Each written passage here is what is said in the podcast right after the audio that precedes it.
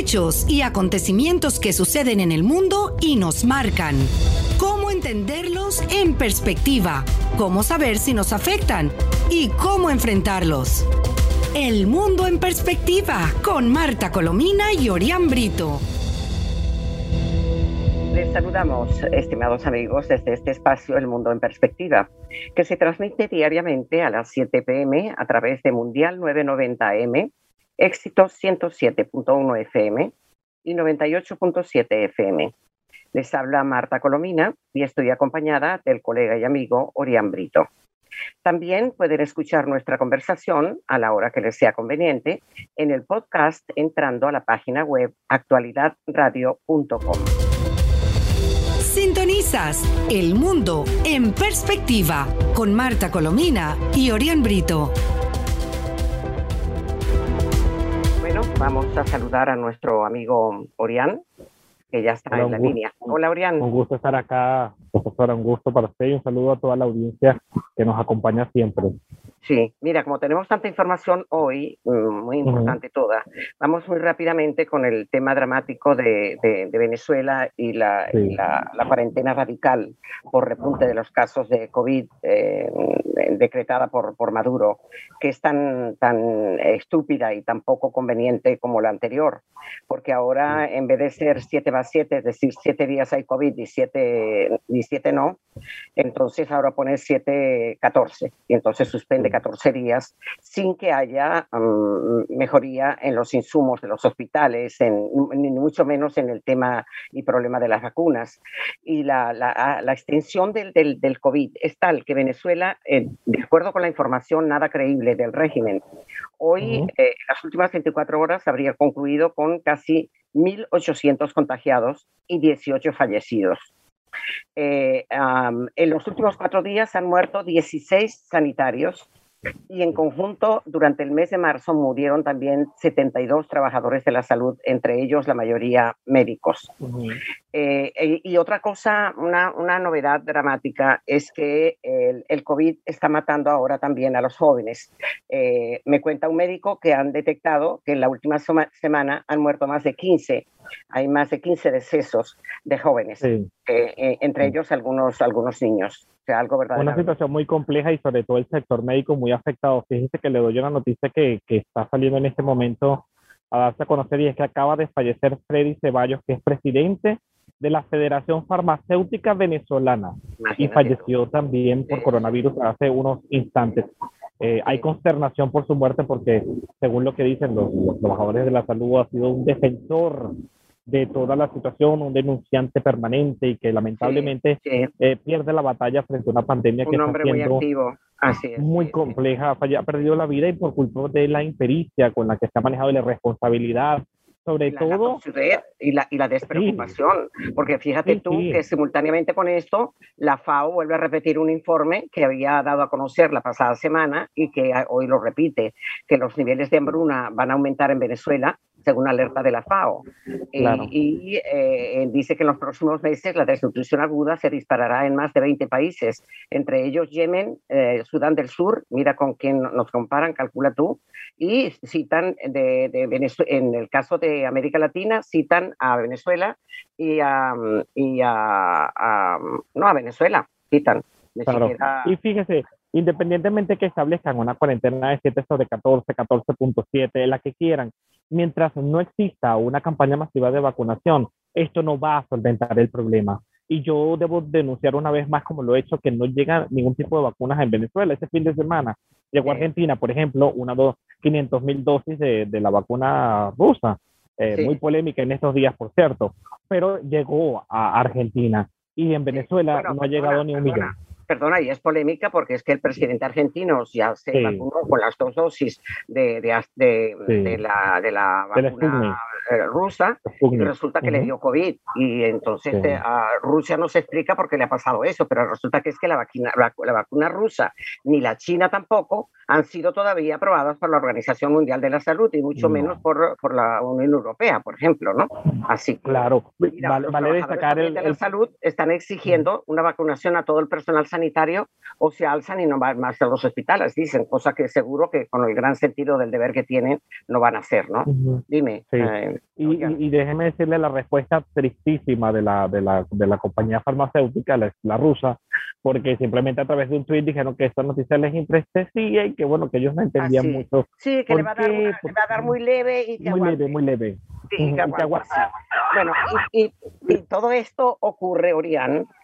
Eh, mira, me dio una indignación eh, cuando veo una foto del coqui, ahora vas a decirle a los oyentes, cuando hemos hablado más de este tipejo más una vez, ¿no? Que, es un, un delincuente. de, que tiene en su haber un prontuario criminal, ¿no? Bueno, pues este fin de semana, el día domingo de, de Pascua, es decir, ayer, estaba el Coqui con parte de su banda en las instalaciones del club que fue de la Policía Metropolitana, que se cogieron después de un tiroteo que le dieron a la, la, Policía Municipal, se cogieron el club para ellos y estaban en la piscina celebrando la piscina. Yo digo una cosa, si eso está en plena ciudad, en el ala del, del Ávila, el, régimen no puede ir allí a intervenir y sacar a ese, malandro de ahí y ponerlo preso. No. ¿Por qué no lo hace? Porque es socio de los crímenes de Maduro y de otras cosas peores. Ese es Y además, con el dedo de escarcajo, eh, de, desparpajo, perdón, se, lo dijo, se grabó y dijo que él era el AMPA, que no le importaba nada, que él era el AMPA y se lanzaron en, la piscina ahí, ante la mirada atónita de los que estaban allí. No, no, bueno, imagínate, ya, ya en, Venezuela nadie está atónito, ya, ya todas las yo, yo sí, yo sí, a mí me sigue impresionando y a mí yo hubiese estado ahí y yo salgo corriendo y me voy.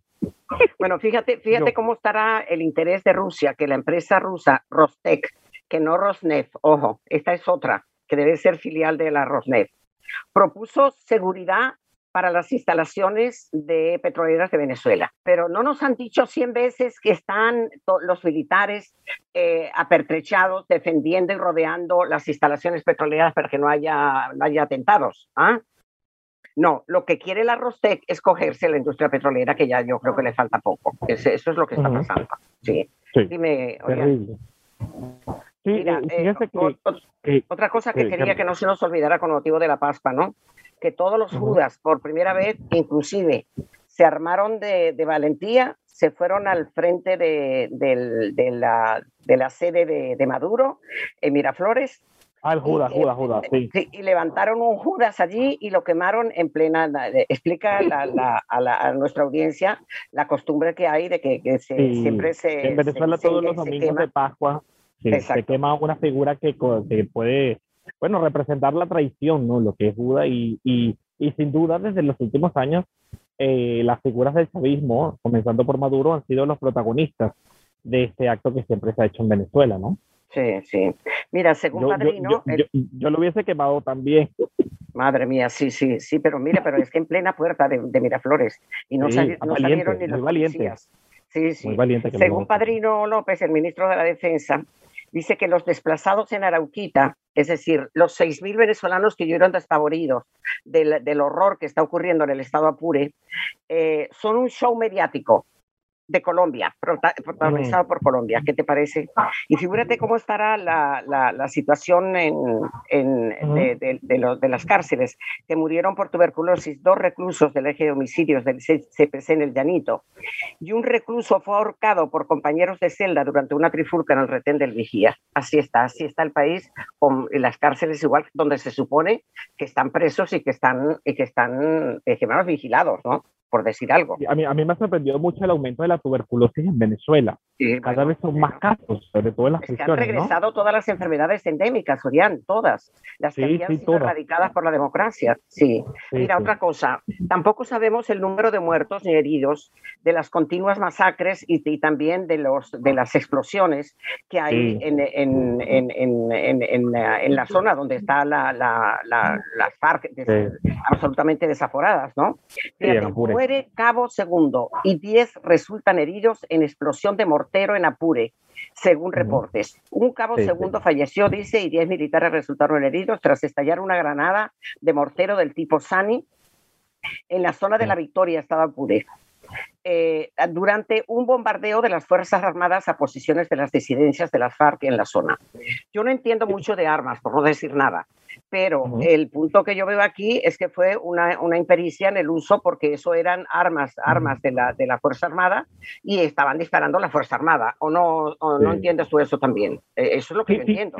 Fíjese que sobre ese tema, hace tan solo instantes, el ministro de Defensa del régimen, Vladimir Padrino López, ha dicho que han fallecido 17 personas, dice. Mm, y, y, lo voy a citar, dice, dice él, se ha dado baja a nueve de estos grupos terroristas y lamentablemente hemos sufrido la pérdida de ocho compañeros de la Fuerza Armada. Eso es lo que dice Padrino López. Así como también 34 heridos que han recibido asistencia médica. Y por último dice, informo también que 33 personas han sido presentados ante la justicia militar y nueve campamentos, según dice, fueron desmantelados y 16 eh, dispositivos explosivos. ¿Cómo no? Es la versión del régimen. Poner éxito donde no ha habido sino fracaso constante y complicidad, por cierto. Por cierto que ya lleva varios días Antonio Ledesma enviando el mismo duro mensaje a, los militares venezolanos, eh, con el título de ¿Quién manda en Venezuela? y dice en síntesis que em, eh, en, el mensaje a los integrantes de la Fuerza Armada Nacional, exigiéndoles dejar de sostener a un régimen que arremete contra la ciudadanía y entrega la soberanía a megabandas y grupos narcotraficantes como las FARC. Por un oído les entra y por el otro les sale. Nada. y que ha dejado solo a los militares venezolanos y ha dejado solo a todos los venezolanos que han tenido que escapar con el horror que han vivido allí en Apuesta. Así, mira, y continúa, según Fundaredes, mm, siguen habiendo un hostigamiento tremendo para todos aquellos que están informando sobre lo que está ocurriendo en Apure, como por ejemplo para no escuchar solo la voz absolutamente mentirosa de Padrino López. Y el sindicato de trabajadores de la, de la prensa dice que a los periodistas y a los activistas mm, detenidos los detienen, los liberan enseguida para no tener problemas, pero en todo caso eh, no los dejan trabajar y les además les, secuestran, roban, secuestran los, equipos. Exacto, sí, sí. Bueno, mira, vamos a, a empezar ahora a hablar de, de Perú que ¿cuántos decíamos que había candidatos presidenciales en la primera vuelta? 14, en el, caso de Ecuador había 14. ¿Cuántos eran? Como 14, ¿no? Como 14, sí. 13, 14. Bueno, pues aquí ah, dice, empate técnico entre cinco candidatos a la presidencia de Perú, a una semana de los comicios. Pero ojo, son cinco candidatos que están empatados. Con, con un, un, empate que no llega, no llega ni con mucho al, al, al, al 4 o 5%. Este, pero tú sabes cuántos candidatos hay. 23. Dios mío. 23 candidatos. ¿Cómo? Eh, eh, yo, me acuerdo de lo que comentamos la pasada semana, eh, dicho por, por, por, los, por el general Mauro Medina, que fue, que fue ex ministro de, Justicia. Y que, hablaba, y que hablaba de los riesgos de, de, la, de, la, izquierda radical. Y veo este, este, este, esta cosa tan terrible, tan ridícula, tan, tan inexplicable. Bueno, eh, señala que la intención de voto está muy fragmentada y dividida, pues a duras penas los postulantes mejor posicionados logran superar el 10% de los sufragios. O sea, el que más tiene, tiene 10%. Eh, lo que habla, por supuesto, de la crisis política peruana, tal como expresaba, y de los riesgos de, una unidad del sector izquierdo y de, izquierda y revolucionaria a, la, hora de. en conjunto, eh, aproximadamente, eh, según explican las encuestas, da esta nota que, está, que estoy mirando, da, da reseña de dos encuestas. Una que dice que el 30% piensa votar en blanco o nulo, porque en Perú el voto es obligatorio. 30 piensa votar en blanco o nulo y, o todavía no ha decidido con, con su voto. Lescano es el candidato que más, más intención de voto tiene, pero alcanza un, en una de las encuestas alcanza un 14,7% y es el que tiene más, más intención de voto, y en otra no llega al 10%, ¿no? Además, representa una desubicación de parte de una persona que no tiene ningún tipo de... Es decir, ¿cómo se lanzan 23 personas a un solo cargo, por favor? Sí, sí. Así, bueno, eh, pero, espera, es que ah, de, acuerdo con eso, tendrá que haber el tipo de negociación que va a haber, porque la mayor parte de ellos son, son eh, miembros del, del Parlamento. Y si hay un Parlamento corrupto, eh, eh, tramposo, eh, negociador de lo, más turbulento, es lamentablemente, le cuesta a uno mucho trabajo decirlo, porque uno cree mucho en, la voz, en los representantes populares, pero el caso de Perú es un, caso patético, ciertamente patético, ¿no? Fujimori, que la hija de, del Fujimori padre, en, el, segundo sondeo tiene un 9,8%. Sí. Este, que, bueno, pero, pero imagínate, un 9,8%. En síntesis, que el propio 11 de abril están convocados a las urnas más de 25 millones de peruanos para elegir para el periodo 2021-2026. Eligen no solamente un nuevo presidente, bueno, no, no, no, va a no va a ser elegido en, esta, en la primera vuelta, sino en la segunda vuelta. seguramente. A sus dos vicepresidentes, además, para renovar los 130 representantes del Congreso y los cinco del Parlamento, del Parlamento andino. No sé si quieres añadir algo a esto. No, recordemos que también hay elección en Ecuador este mismo día, así que vamos a estar muy pendientes al desarrollo de esas contiendas eh, en estas semanas que va a ser decisiva. Y ojalá. de, una encuesta. ¿Cómo están las encuestas? Que yo no he visto ninguna. bueno, en, el caso de Ecuador, las encuestas que apoyan al, al candidato correísta por supuesto dicen que él va por encima, ¿no? Obviamente, y es un candidato que además ha ofrecido de manera descarada y que va a pagar miles de dólares a los que voten por él, entre otros. Pero la mayoría de las encuestas... Dinero del Foro de Sao Paulo, ojo. Sí, claro, y de lo que se robó Correa. Exactamente, que lo hemos denunciado acá. y las encuestas independientes señalan que Lazo, que es el candidato de la derecha, por decirlo de, de, de, la, fuerza democrática, podría estar por encima, no, no con una amplia ventaja, pero que va a ser una, una contienda reñida, es lo que, lo que, lo que establecen algunas encuestas. Vamos, vamos, a estar muy pendientes. Eh, mira, eh, lo, que, lo que falta de tiempo del programa, quisiera dedicarlo, que, que lo dedicáramos a, a, un, a, un, a, un, reporte que da el, el que fue mm, corresponsal de la BBC en China y fue expulsado por el gobierno chino. Y el título de lo que escribió es La escalofriante realidad de China que revela la expulsión de John Sudworth, que es el corresponsal de la BBC. John Sudworth, el corresponsal de la BBC en China desde el año 2012, se vio forzado a huir con su familia hacia Taiwán tras su reporte sobre la violación de derechos humanos en, en eh, Xinjiang las amenazas estatales hicieron imposible su permanencia allí. El, texto a mí me parece muy importante porque no solamente defiende la libertad de expresión y explica lo que, lo, que está ocurriendo en China, ¿no?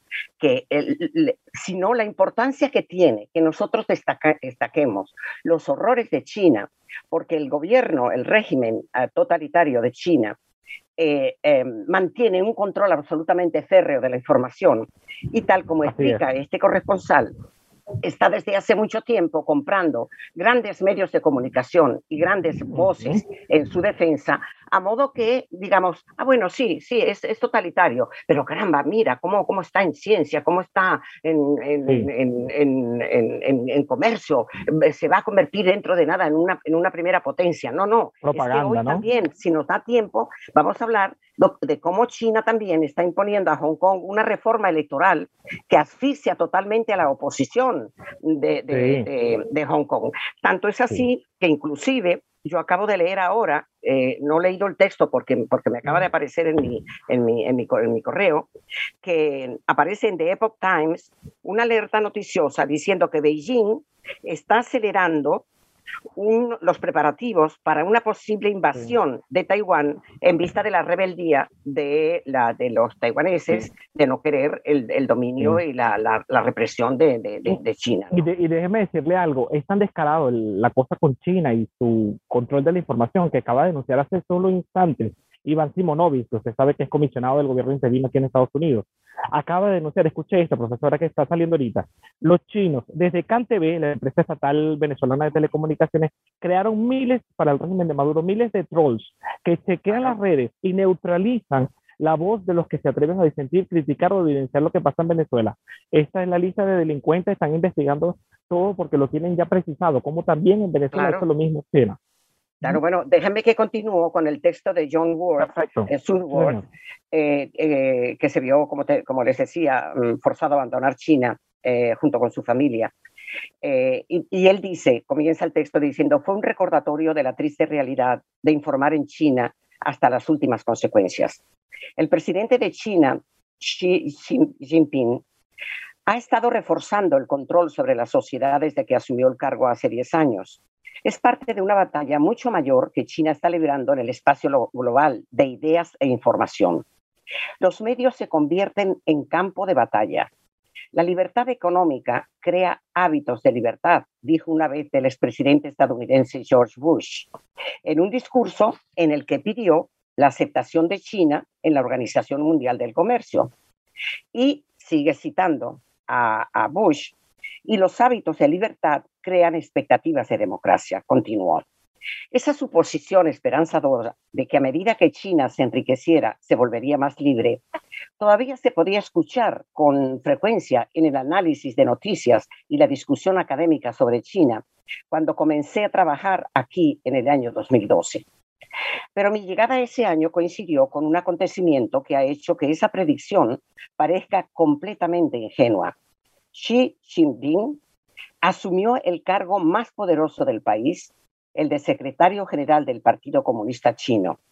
Si bien la enorme transformación en los patrones comerciales globales a lo largo de los años sin duda ha cambiado a China, desencadenando un torbellino de cambios económicos y sociales, esas expectativas de la democracia parecen más lejanas que nunca. El presidente Xi ha utilizado el ya rígido sistema político de China para reforzar el control sobre casi todos los aspectos de la sociedad. Y tras 10 años de mandato, ahora un mandato sin límites, porque puede estar, seguro que va a estar hasta que muera, es el panorama de los medios, lo que ha surgido como el campo de batalla definitorio. Medios chinos controlados por el Estado, como el Global Times, han sido partícipes de la campaña contra la BBC, el documento número 9, una supuesta filtración de alto nivel, identificó desde el principio los, los principales objetivos de esa lucha, los valores occidentales, incluida la libertad de prensa. Y como muestra la experiencia de la BBC, cualquier periodismo extranjero que exponga verdades sobre la situación en Xinjiang, que cuestione el manejo de China del coronavirus y sus orígenes, o que voz a los opositores sobre los planes autoritarios de Hong Kong, ahora está en la línea de fuego. Eh, continúa diciendo que la ironía es, por supuesto, que al mismo tiempo que el espacio para el periodismo extranjero se está reduciendo en China, el Partido Comunista ha estado invirtiendo fuertemente en su estrategia de medios en el extranjero, aprovechando al máximo el fácil acceso a medios libres y abiertos. Sus diplomáticos guerreros lobo, desatan tormentas de tweets. Tú lo estabas diciendo respecto a la CanTV ahora, Orián, criticando los informes extranjeros mientras niegan a sus propios ciudadanos el acceso a esas mismas plataformas foráneas. Es, continúa diciendo el, ex corresponsal chino, es decir, es, es corresponsal de la BBC, es una estrategia intensa, intensiva y coordinada en múltiples plataformas, como lo documenta un informe de investigadores del Instituto Australiano de Política Estratégica. Los propagandistas, repito, los propagandistas de los medios estatales publican su contenido en el extranjero sin restricciones. Mira lo importante que es esto. Los propagandistas de los medios estatales chinos publican su contenido en el extranjero sin restricciones, mientras que en casa China restringe los informes independientes censura las transmisiones y sitios web extranjeros y bloquea a los periodistas foráneos en sus propias redes sociales. Bueno, sigue hablando de una serie de cosas y luego mm, señala que se une, y se me uno, a un número creciente de corresponsales extranjeros que ahora se ven obligados a cubrir la historia de China desde Taipei, Taiwán, u otras ciudades de Asia y más allá. Y por supuesto, aunque sean pocos en número, hay miembros valientes y decididos del cuerpo de prensa extranjera en China que siguen comprometidos con contar la historia. Gran parte de lo que sabemos sobre los primeros días del cierre de Wuhan provino de estos periodistas ciudadanos que hoy están pagando el precio por esa valentía.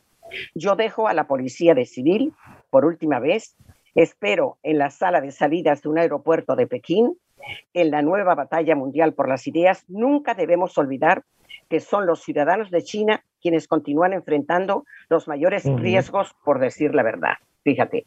Y luego, muy rápido, China impone a Hong Kong una reforma electoral que asfixia a la oposición, que dice que China dio ayer el último paso para imponer en Hong Kong un sistema electoral que le permita aumentar su control sobre el territorio y complicar por no decir impedir el acceso de la oposición prodemocrática al Parlamento de la ciudad, que celebrará elecciones el próximo diciembre. El Comité Permanente de la Asamblea Nacional Popular, el legislativo chino, reunido a puerta cerrada desde el lunes en Pekín, aprobó, eh, esto fue la, pasada semana, por unanimidad la propuesta ya firmada por el presidente chino Xi Jinping, que reduce el número de escaños del Parlamento hongkonés elegidos en las urnas de la mitad a una quinta parte y aumenta, aumenta el número de escaños que se le tienen que escribir al mm. régimen chino. Bueno, el texto, el, texto es, es, mucho más, más amplio. No tiene, pero no tiene desperdicio. ¿Cuánto, cuánto nos falta? ¿Cuánto nos, quedan Dos, dos minuticos. Dos minuticos. Bueno, dice que la ANP, la Asamblea Popular, había dado el visto bueno a la reforma el pasado marzo en la clausura de su reunión anual en la que el borrador cosechó 2.895 votos, ningún voto en contra y una abstención. Mira tú qué libertad. ¿Oíste eso, no?